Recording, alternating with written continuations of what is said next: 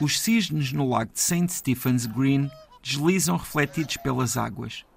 Existe um cisne com a cabeça para cima e outro, exatamente igual, colado a esse, com a cabeça para baixo, com a mesma curvatura do pescoço.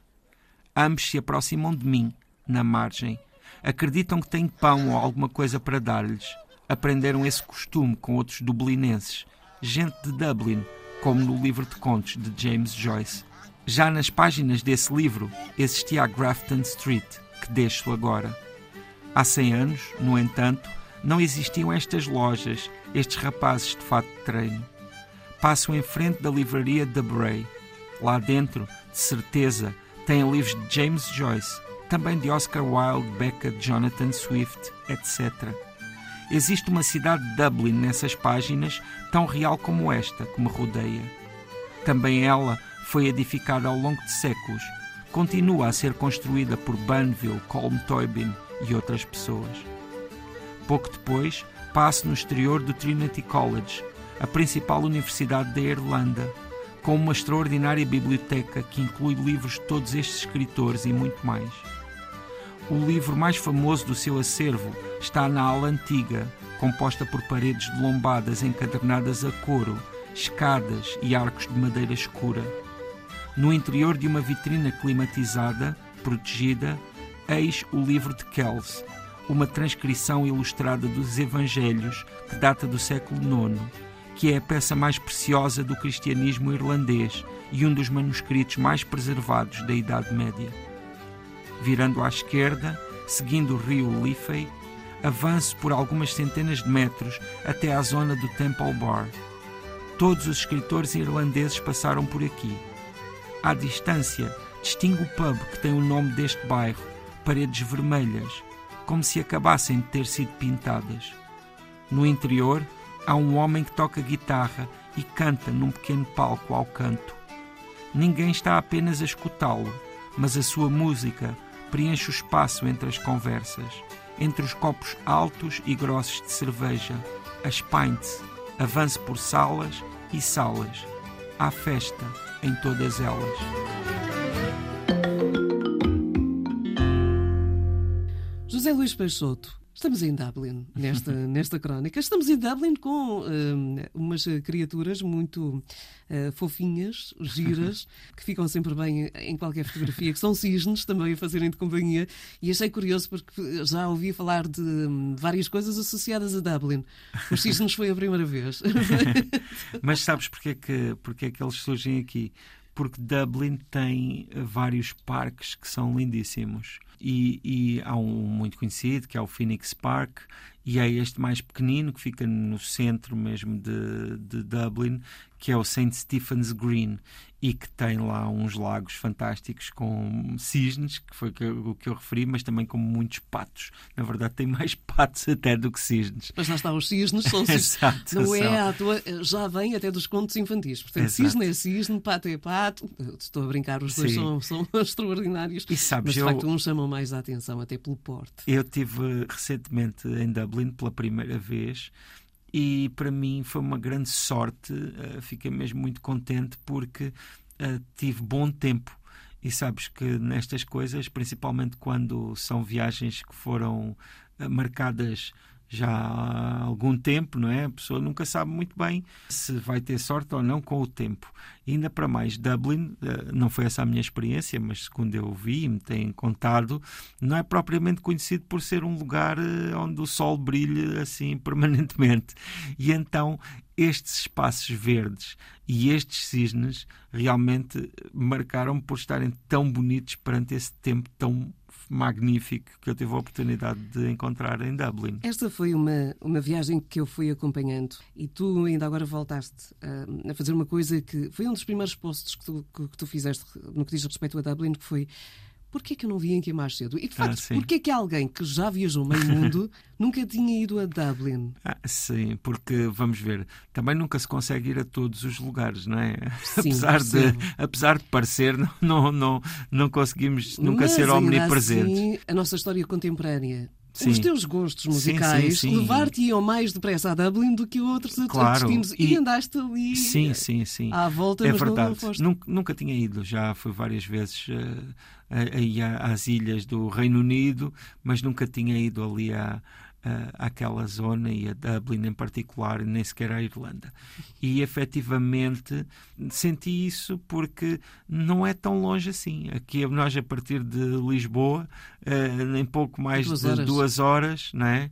que é o mesmo tempo que demoramos a ir pronto, por terra até ao Porto, estamos em Dublin. Sabes, eu acho que isto não acontece só nesta viagem, acontece um pouco em todas, que é quando nós chegamos lá, percebemos, ah, afinal não era tão longe, não era Uhum. tão difícil.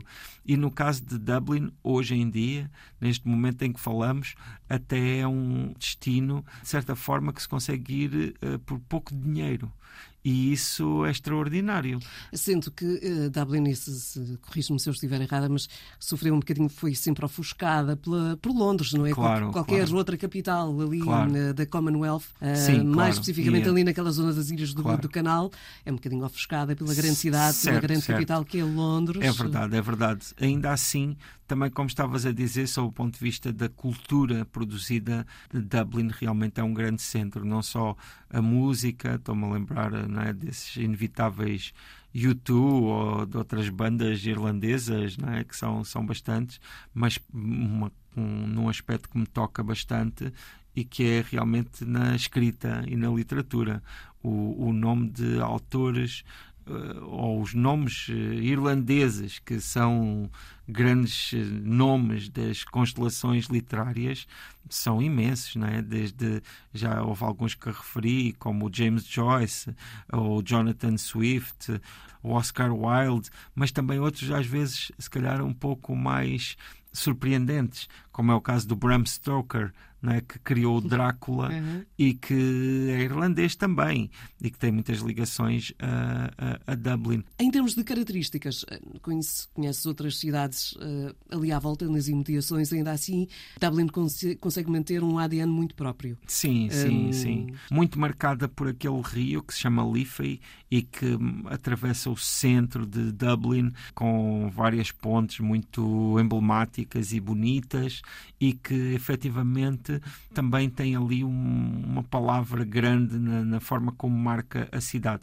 Depois, claro, aquela arquitetura eh, anglo-saxónica que é muito interessante porque, em muitos aspectos, eh, essas, esses edifícios lembram, por exemplo, Nova York, aqueles bairros de Nova York mais tradicionais. Onde, onde muitos irlandeses eh, eh, cresceram por, devido à Exatamente. imigração. Exatamente. A imigração da Irlanda para os Estados Unidos também marcou eh, cidades como, por exemplo, Nova York, justamente com aquela estética, com, com, com aquelas casas. E depois há uma outra coisa que eu também devo dizer que apesar de, claro, já ter ouvido falar muito sobre ela, não há como estar lá para também perceber o, o tamanho, a dimensão, o impacto e a importância que são os pubs. não é? Ah, ah, efetivamente, eu nunca me tinha dado conta, ah, até nomeadamente em Inglaterra, por- muito provavelmente por minha, pronto, por minha inexperiência, não é? Porque não tive uma experiência que me mostrasse isso, mas agora na Irlanda dei-me verdadeiramente conta do quanto os pubs são estruturantes na sociedade, de quanto são realmente lugares de encontro e de como eles têm esse papel já há bastante tempo. E, e ali na Irlanda isso é tudo muito visível e Os, claro. pubs, os pubs em terras de Sua Majestade, à sexta-feira é rigoroso, Sim. é religioso, encontram-se ali todos. Ali, ali na- na- em Dublin, as primeiras conversas que tive, logo com um taxista à saída do aeroporto, foi ele a dar-me conta como é que os pubs estavam a ser, eh, a ser vividos agora nestes momentos em que há regras diferentes, não é? E quais eram as regras para os pubs. Ele só, parecia que só lhe interessava realmente, pronto, a forma como todas estas regulamentações agora trocam a realidade dos pubs. E efetivamente eu percebi-me que, aliás, estávamos a falar antes da música, e a música em muitos desses pubs também é uma presença constante e importante, mas depois, claro, o convívio, que é realmente uma festa permanente. E isso é muito interessante. Eu também me percebi, de, por exemplo, da, da origem do nome pub, que eu nem, nem conhecia e que é muito engraçado. Vem de public house. É aquele, aquele pub, vem de public house. Não fazia uh, ideia. Porque imagina que os, os primeiros pubs, as primeiras public houses desse género, foram, ou, ou, os registros que há, é de que vêm desde o século X, portanto tem, tem mais de mil anos, não é? E foram criadas por oposição a outros clubes, digamos assim, a outras houses, outras casas onde se ia, mas onde se cobrava um bilhete e, e que eram, portanto, restritas, onde nem toda a gente poderia entrar. E os pubs eram públicos, recebiam qualquer pessoa e, e por isso foram eh, começaram por chamar public houses e esse nome depois foi uh, abreviado para pub. E curiosamente, hoje em dia, uma tradição recente que eles têm é também servirem comida a alguns deles uma emenda um pouco também restrita, não são propriamente lugares não é, com emendas gigantescas. É mais uma, uma refeição rápida, mas que ajuda a, a, dar conforto ao álcool. Mas sabes, essa, essa questão de, da alimentação nos pubs vem apenas desde os anos 70, aqui do nosso século XX. Antes disso era exclusivamente bebida, álcool.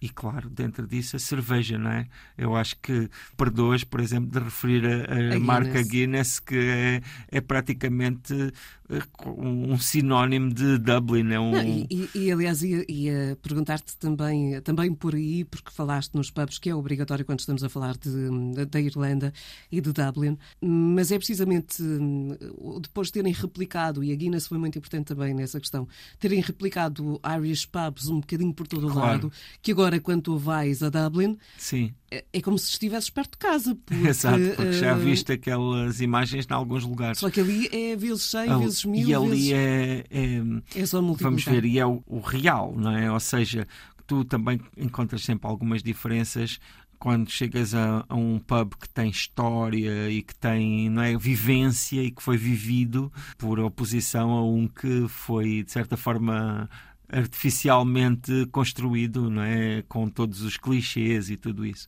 Mas efetivamente, no que diz respeito às cervejas, existe essa, mas existem muitas outras. na, na, na, Irlanda existem ali múltiplas marcas de cervejas. Eu que não sou especialista, nunca tinha ouvido falar da maior parte delas, mas posso te garantir que provei uma boa parte. E todas naquela, naquele formato generoso que chamam pint, não é? Que são aqueles copos que se tem de abrir assim bem a mão para agarrar já que estamos a falar disso, quando falámos em off sobre, sobre esta tua viagem, estavas a apontar como ponto negativo a questão do álcool, precisamente. Sim, sim, sim. E, Eu senti isso, não é? É claro, não tenho números, mas a minha impressão é de que efetivamente havia ali um número de gente a pedir moedas, a, interpelar em, em diversas circunstâncias que era um pouco invulgar. E também me parecia que eh, isso se devia em grande medida ao consumo de álcool eh, porque também se via que essas pessoas, a maior parte das vezes, quando não estavam a pedir, era porque já, já estavam, estavam no bar, já, já, tinham, já tinham o suficiente. Normalmente, infelizmente, nem sequer chegavam ao bar, Sim, normalmente nas, nas ruas, ruas, e nos cantos e aqui e ali. Sabes, uma coisa que eu achei curiosa foi que, por exemplo, nas lojas de souvenirs, aquelas lojas de recordações que vendem camisolas e que vendem porta-chaves e esse tipo de coisas, sentia que havia sempre uma grande glorificação do consumo de álcool. Ou seja, que havia sempre aquela mensagem em algumas, em algumas t-shirts ou em algumas coisas que beber é um sinal de força. E isso depois também tem o seu lado negro. Se bem que eu também, vamos ver, acho, que, acho que essa é uma é nuance, é também não coisas... chega para definir, não é? Não chega para definir todo, todo, tudo aquilo que é a Irlanda.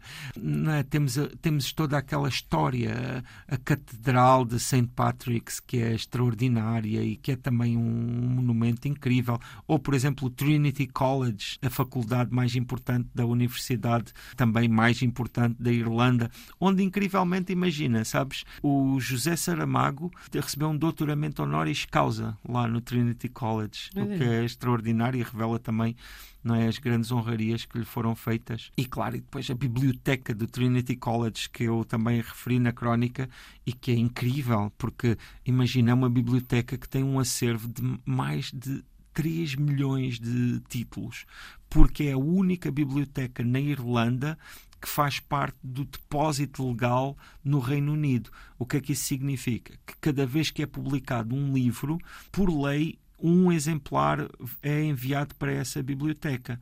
Isso também existe noutros países. Aqui em Portugal também há várias bibliotecas que fazem parte do depósito Mas faz legal. com que o espólio seja gigante. É gigantesco. E depois, claro, tem a zona, a, a aula antiga da biblioteca que é absolutamente extraordinária. Aconselho a fazerem uma procura no Google para verem as imagens daquela biblioteca.